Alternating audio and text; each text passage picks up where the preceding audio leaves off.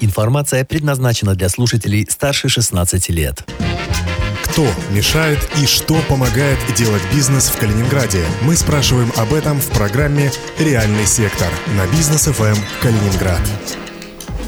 Реальный сектор в Калининградском эфире Business FM. В студии Антон Хоменко. Вместе со мной традиционно моя коллега, главный редактор журнала «Королевские ворота» Любовь Антонова. Добрый день. Сегодня будем говорить про общепит и э, поможет нам разобраться в том, что сейчас происходит в этой отрасли, пострадавшей, между прочим, Игорь Крупицкий, владелец ресторанного дома Крупицких, в который входит, э, как известная сеть пиццерий Папаша Беппе и ресторан Сачмели. Игорь Ильич, здравствуйте. Здравствуйте. Ну, все уже э, потихоньку возвращается к работе, естественно, естественно, с соблюдением всех мер безопасности. Уже и торговые центры, и парикмахерские открылись, и все на свете. Все, кто э, э, почти полтора месяца сидел без работы, потихоньку к ней возвращаются, кроме общепита. Ну и э, туристической отрасли. Это третий общепит... этап, как мы знаем, снятия карантинных ограничений. А, вот, К сожалению, да, да. Да, передо мной лежит э, от Роспотребнадзора список рекомендаций и мероприятий по предупреждению распространения инфекции в организациях общественного общественное питание, и он довольно-таки большой, но в нем, э, на мой взгляд, по крайней мере, нет ничего э, невыполнимого. Вот, э, Игорь Ильич, вы наверняка с этим списком знакомы. Так ли это, что любой ресторан, любое, даже самое маленькое заведение общественного питания может эти меры спокойно выполнить? Но, на мой взгляд, они всегда и выполнялись, потому что общепит – это такое место, где санитарная безопасность всегда в приоритете. А, абсолютно верно, потому что а, всю жизнь э, существовали нормы Сампина, и э, все участники этой, этой отрасли экономики э, этих норм придерживались. Тем, более, что со стороны Роспотребнадзора всегда существовал очень жесткий контроль над этими нормами. И э, сегодняшние требования ничем не отличаются, за, за исключением отдельных деталей. То есть они более жесткие, то есть э, в отдельных пунктах э, это касается там, определенных обработки поверхностей, которые раньше не, выполняли, не делались.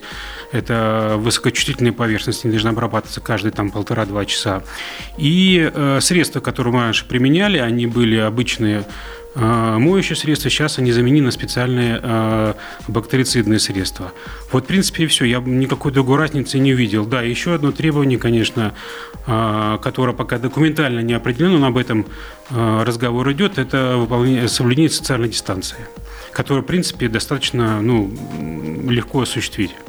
Мы хотели бы, чтобы к нам присоединилась глава нашего Роспотребнадзора Елена Бабура, но не смогла она поучаствовать в нашем эфире. Мы сожалеем по этому поводу, потому что а, все-таки а, вот с одной стороны все понятно а, вам, а, человеку, который в этой отрасли работает много лет, а с другой стороны четко прописанных регламентов все-таки, как мне кажется, а, до сих пор не существует. Почему? Потому что даже на сайте Роспотребнадзора федеральном говорится, что эти рекомендации а, до сих пор находятся в разработке. Очевидно, очевидно, это касается все-таки процедуры запуска. А, третий этап, понятно, что он э, третий, не второй даже. А, но каким образом будут устроены, э, э, устроена работа заведения общепита? Ну, например, мы слышали о том, что поначалу откроется заведение не больше там, 50 квадратных метров, что расстояние между столиками будет полтора-два метра. А, но дальше возникают вопросы. А если пришла семья, а, а если... Эм, э, что еще может происходить? Контакт э, э, официанта с посетителем тоже неминуем. Что какие-то это будут особенные меню. Вот что вы думаете, и я бы даже так сказала, что вы думаете, какие из этих мер э, реально, реально выполнить, и они действительно помогут? Ну, смотрите, э, мы, ну, мы исходим э, вся в компании, в принципе, и я еще э, выражаю консолидированное мнение Федерации ресторатов и ательеров нашего калининградского отделения.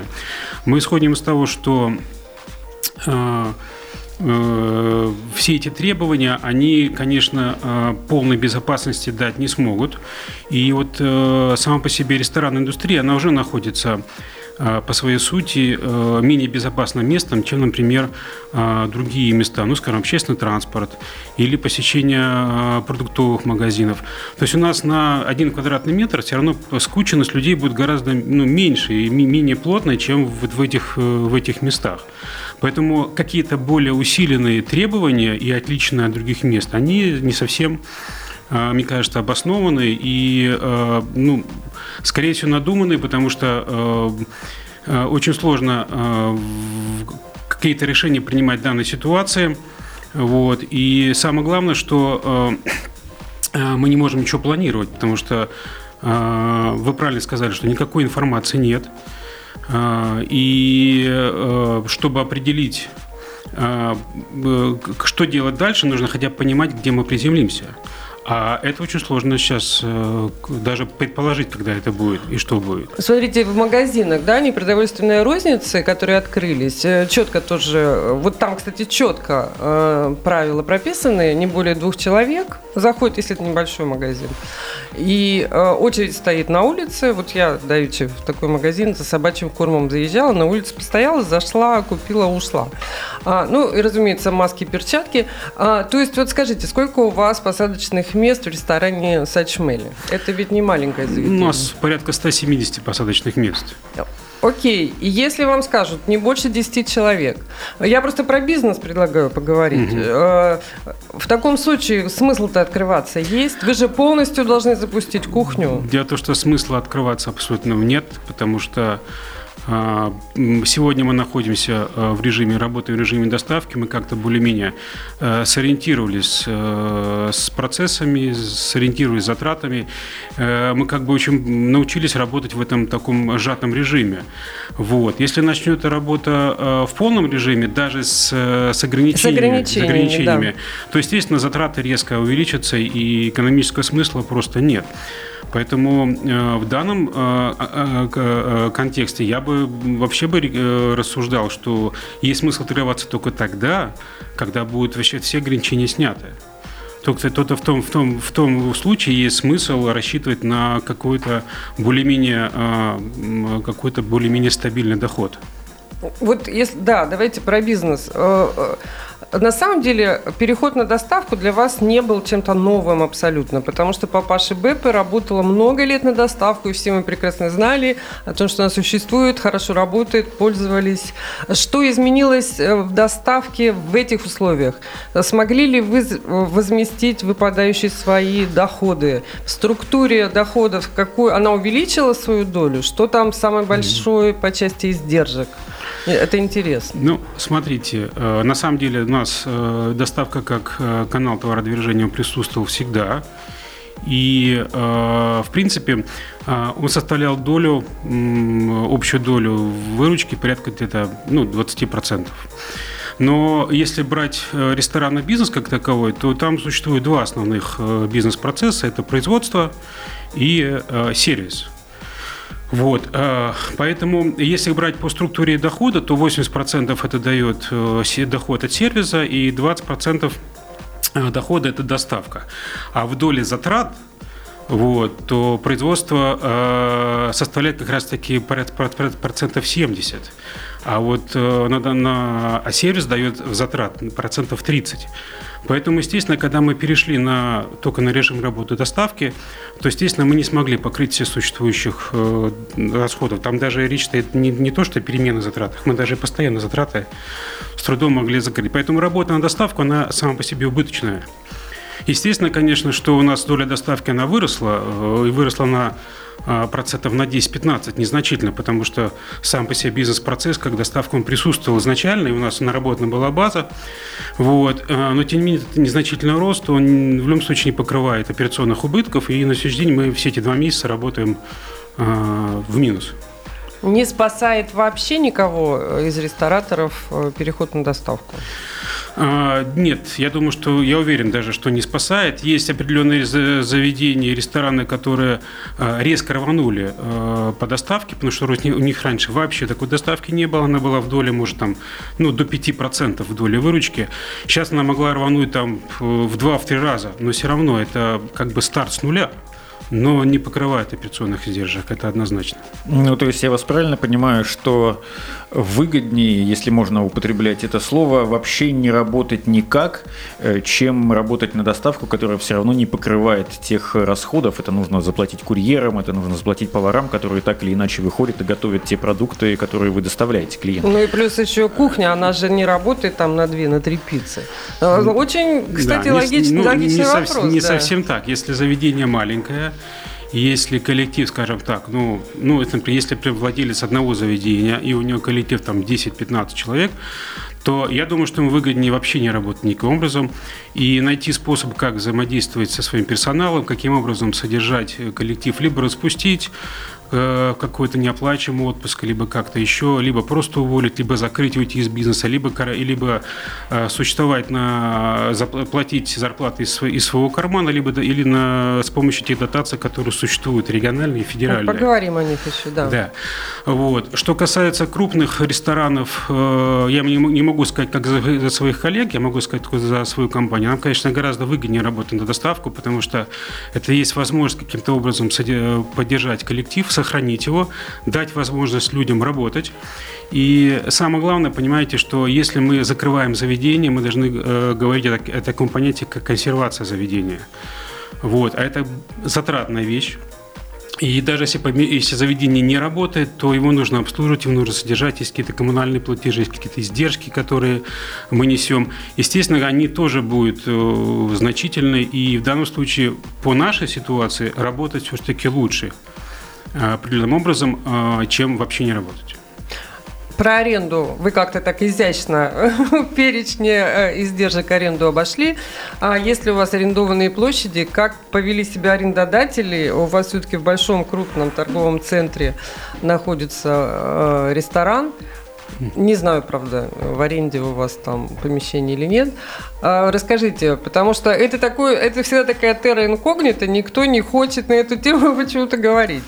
Ну, я вам скажу, вот в нашей сети 12 ресторанов, и из них только 4 ресторана у нас э, работают в режиме аренды, все остальные это наши собственные, собственные средства. И нам в этом плане, конечно, э, ну, как-то легче. Хотя в структуре затрат существует понятие как условная аренда, которая должна начисляться, но это несколько проще. Это мы можем внутри себя как-то решить, как эти затраты э, видоизменить. Э, что касается наших арендодателей, то со всеми мы нашли общий язык, и, в принципе, э, нам не составило труда договориться. Условия были разные. С кем-то мы договорились вообще, нам простили аренду и попросили только платить коммунальные платежи кто-то согласился на э, привязаться к товарообороту, поскольку у нас доставка работает, и это вполне комфортно. Единственное, что мы тут не сошлись э, в цифрах определенных, потому что мы просили 1% э, с оборота, но мы договорились на другом проценте. В принципе, э, я считаю, что в, это, в этой части нам жаловаться грех. Мы договорились. Но э, смотрите, вы же наверняка следите за дискуссией между арендаторами и арендодателями больших торговых центров.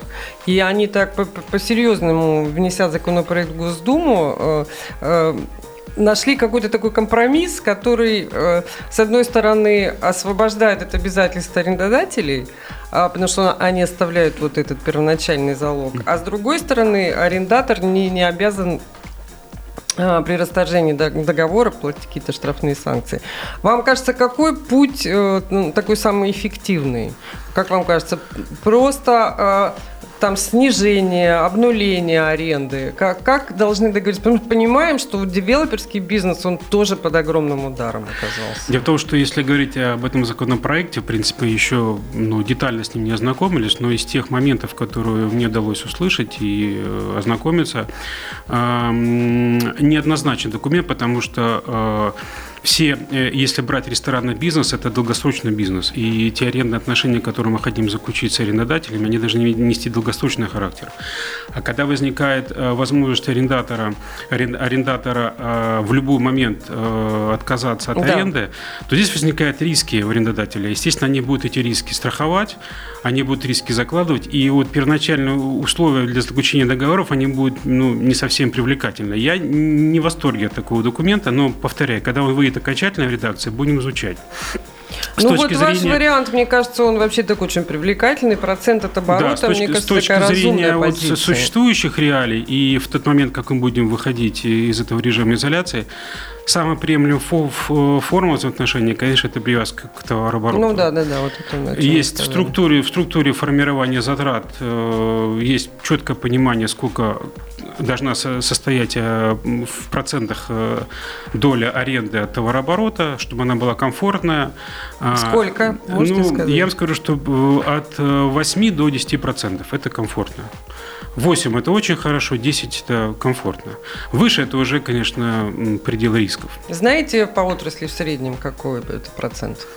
Вы знаете, по отрасли он, э, вы знаете... Э, по Калининградской имею По Калининградской, я думаю, что он э, в пределах где-то от 10 до 10 до 15 процентов. Но тут вопрос такой, чем выше процент, тем предприятие... Привлекательнее место, наверное, менее, да? менее эффективно по своей работе. Надо стремиться, чтобы затраты по аренде были в пределах 10 процентов. Реальный сектор в эфире Business FM Калининград. У нас в гостях сегодня Игорь Крупицкий, э, владелец ресторанного дома Крупицких, в который входят э, сеть пиццерий Папаша Беппе и ресторан Сачмели. Мы прервемся на короткую рекламу. Никуда не уходите.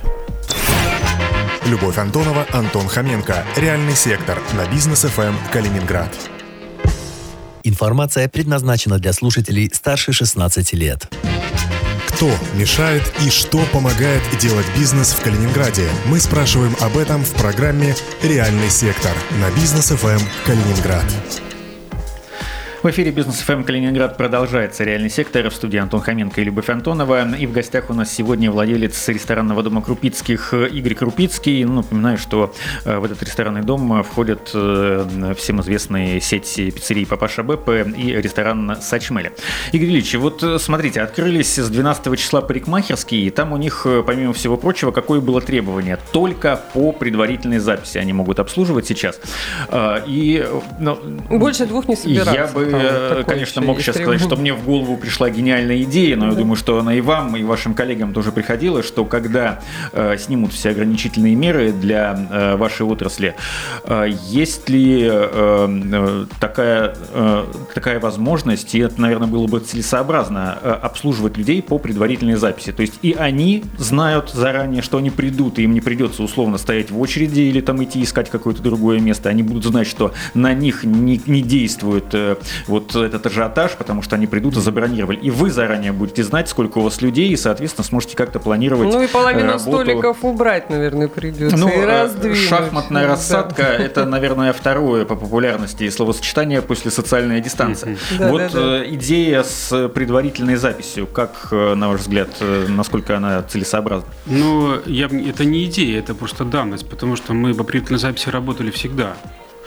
А, есть э, доступные средства, можно было через сайт, можно было через колл-центр, можно было напрямую позвонить э, в то или иное заведение всегда э, на конкретное время забронировать тот или иной столик. И в данной ситуации я не вижу что нам нужно что-то специально для этого делать. В принципе, это вполне нормально так работать. И было бы замечательно, если бы это было единственным основным требованием. А, да, да, да. Вопрос только про рентабельность тут же встанет.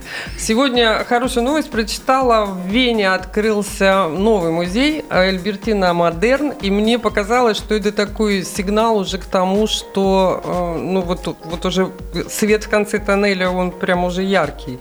Ну и мы знаем, что в той же Вене работают э, все-таки кафе, бары, они работают в Берлине, они работают э, в Литве, э, не знаю, правда, в каком городе, ну, скажем так, вообще в Литве. Э, что вам известно, какие требования у ваших коллег европейских по открытию? Ну, требования, в принципе, э, такие же, да, то есть работают, в основном кафе работают сейчас э, в летне, в, с летними террасами, вот. И также сохраняется требование социальной дистанции э, полтора-два метра. Нет ограничений по посадкам за, за столиками. Там, по два, четыре. Нет такого да? ограничения, угу. потому что семья может прийти из трех-четырех человек, и как-то их сепарировать, это, ну, мне кажется, это не представляется возможным. А также нет, естественно, люди могут кушать без маски, потому что маски кушать это не совсем удобно. Но да, человек, это, наверное, невозможно. Да, но если, Трубочки чел... можно да, но если человеку нужно посетить, например, туалетную комнату, он встает, то есть маска лежит на столе, он встает, одевает маску и идет туда, куда ему нужно. То есть, в принципе, ну, также, естественно, обработки санитарные требования, все остальное что-то присутствует. Единственное, что ну, мы получили информацию, что, по-моему, в Германии э, есть еще необходимое требование, когда клиент, э, посетитель ресторана обязан оставлять свои данные э, заведению в случае, если будет выявлен какой-то случай заболевания э, коронавирусом, то чтобы можно было по контактам э, связаться с этими людьми. А что выглядит логичным? Что вполне логично выглядит, да. Все-таки они бары запустили и говорят, что социальную дистанцию, как дисциплинированные немцы, соблюдают. А, Игорь, вы э, один из немногих, кто бывал у нас в эфире, не вообще один из немногих, а из тех, кто, с кем мы разговаривали, кто попал все-таки в список пострадавших отраслей. И, конечно, нам очень интересно узнать, какую вам удалось получить помощь, э, удалось ли и как это было легко или трудно. А, мы, э, ну, есть, э, мы знаем, да, что есть региональная э, программа, программа да. есть угу. федеральная. Под региональную программу мы не попали, потому что она касается как малых предприятий, где численность до 15 человек. Ни одно из наших предприятий оно не подошло. А, вот. А мы попали под федеральную программу, причем четыре компании, по четырем компаниям мы оформили это кредит на беспроцентный кредит на полгода. Это по выплате фо... заработной платы, по, да? По, да, угу. по финансированию фонда заработной платы в размере одного МРОД. И, э, ну, правда, мы, это, мы уже получили, да, в апреле месяце мы получили такой первый платеж.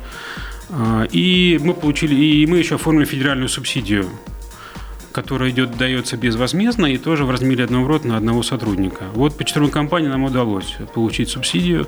Это по ресторанному бизнесу. У нас в компании существует еще другой бизнес. Естественно, этот бизнес не попал под э, по, по коду АКВЭД э, как отрасли. Да, Естественно, да. по ним, по этим компаниям мы ничего не получили.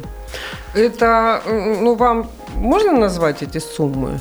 Потому что э, ну, кажется, что это не очень много денег. Да, это не очень много денег. Мы получили порядка, причем э, у нас численный состав компании, э, в каждой компании он больше, э, но почему-то банк, который нам выдавал этот кредит, он ограничил нас суммой. Потому что выделили не больше 5 миллионов на одну компанию за полгода. То есть мы это будем 5 миллионов получать в течение полугода равными траншами каждый месяц. И отдавать и отдавать потом, да, через, ну, если мы через полгода не вернем, там включается ставка 4% э, и так далее. То есть эта сумма, конечно, она, ну, это капля в море, да, но тем не менее э, любая сейчас помощь, она, конечно, Важно. Нужна, нужна, да. А то, что касается э, налоговых льгот, то, что касается отсрочек по платежам, вы же здесь тоже... Э, ну, смотрите, мы решили... В числе тех, кто да, получает да, мы, мы решили так, что... Э, а, ну, в принципе, мы э, еще в марте месяце, мы э, где-то в середине марта мы поняли, что мы уже почувствовали, буквально после, отгремели 8 марта от праздники, и после, обычно после 8 марта, там, числа 10 идет провал небольшой, и в течение там недели эта выручка растет и восстанавливается. Но после мартовских праздников она как упала, так и не стала подниматься. Так и лежит, да? Да, и мы уже, и мы уже поняли, что э, грядет тяжелая ситуация, мы резко начали зерировать выделять э, средства на зарплату, мы начали быстро э, пересматривать свои затратные часть бюджета. И э, мы, конечно, здесь вся, вся команда очень четко сработала, мы вовремя сориентировались. И я скажу, что мы финансово достаточно устойчиво прошли этот период, могло быть гораздо хуже.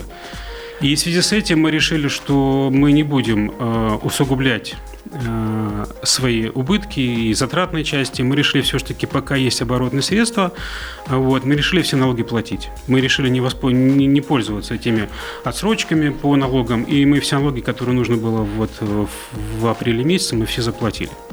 А вот это главное условие – сохранить 90% персонала. Удалось вам выполнить? Потому что, понятно, вот вы говорите, вы в марте начали оптимизировать э, все, что можно было сократить, а э, персонал вы не тронули, я так понимаю. Да, вы, вы, ну, то есть вы попали вот между этой Сциллой и Харибдой? Да, мы попали. Сохранив да, иначе мы не получили да, субсидию. Да, да, да. да, да, да. Мы Просто сох... не увольняли? Мы ни у кого не увольняли, мы сохранили всю команду.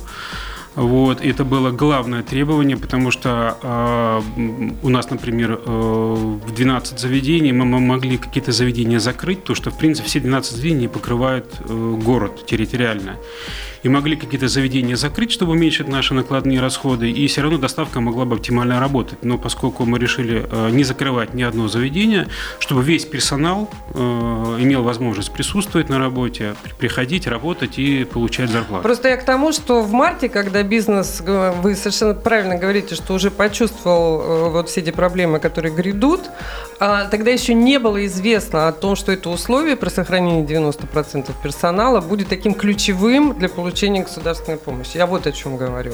То есть, э, ну, как-то вы внутренне это сами для себя Но, решили. Понимаете, мы же мы, мы не знали, насколько этот период э, самоизоляции продлится. Мы рассчитывали, что будет, ну, может быть, ну, месяц максимум, да. Естественно, конечно, э, когда ты думаешь, как сворачиваться, ты будешь думать, как ты будешь разворачиваться. И, естественно, да. мы думали, что этот период пройдет, и надо открываться, а с кем открываться? Да. Надо весь план сохранять. Вот важный вопрос. Как вы думаете, все-таки есть точка точка невозврата по сроку. Вот у вас хорошо, вы какие-то резервы создали, сохранили людей, там доставка у вас позволяет вам держаться.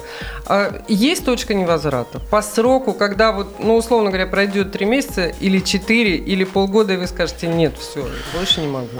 Ну, про себя могу сказать так, что, что у нас э, э точки, не, точки невозврата, конечно, есть, э, но я даже не думаю, не, не, не задумываюсь, когда эта точка невозврата. Мы для себя решили, что мы будем держаться до последнего, столько, сколько надо.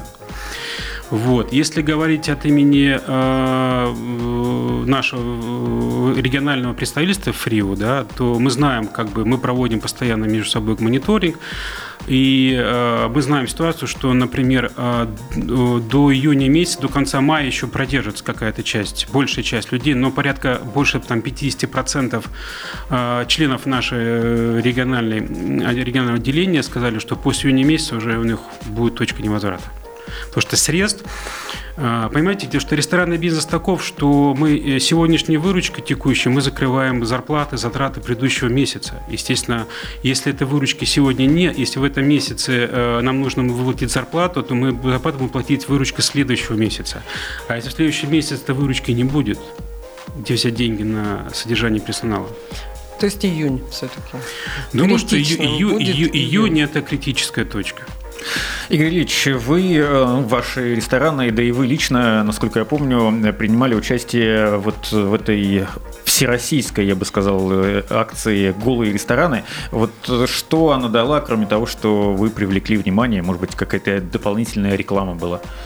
Но кроме этого. Ну, как раз таки мы не принимали участие в этой акции.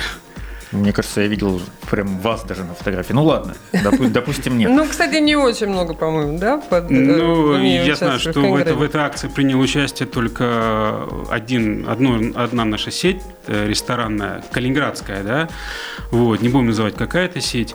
А, мы не стали, мы не стали принимать участие в этой акции, потому что, ну, с точки зрения сути, с точки зрения сути акция, она понятна, она и привлечь внимание, и показать, что ситуация тяжелая. Но что касается формы, ну, у нас немножко в компании иные внутренние императивы, и мы считаем, что эта форма она не совсем а, ложится в тему Э, этой проблемы, что проблема, она э, более глобальна, она серьезная проблема. Во-первых, проблема связана взаимоотношении с властью, а вот элемент эпатажного маркетинга, мое мнение, ну, здесь не работает. И с властью таким способом разговаривать нельзя. Ну, мое такое мнение. Ну, мне кажется, это была все-таки шутка отчасти. Да, с точки зрения... Э, да, эпатаж работает на известность. Но с точки зрения известности она сработала, а с точки зрения решения задачи, я думаю, что ну, кроме улыбки это ничего не вызывает. Ну и э, непонятно действительно, какие задачи, кроме э, хайпа и привлечения внимания, э, здесь э, можно было решить. Ну, допустим, да, понятно, все увидел плохо бы, нам, нам увидел плохо, бы губернатор в Инстаграме, ну и что бы он сделал? Э, Игорь, Сп- спасибо большое. Игорь Крупицкий, владелец ресторанного дома Крупицких, был сегодня у нас в гостях в эфире реального сектора. Спасибо за внимание. До встречи через неделю и подписывайтесь на нас во всех соцсетях, в том числе и в Телеграме BFM KLD, поэтому нику вы нас там найдете. Спасибо, до свидания. До свидания. Спасибо, до свидания. Любовь Антонова, Антон Хоменко. Реальный сектор на бизнес ФМ Калининград.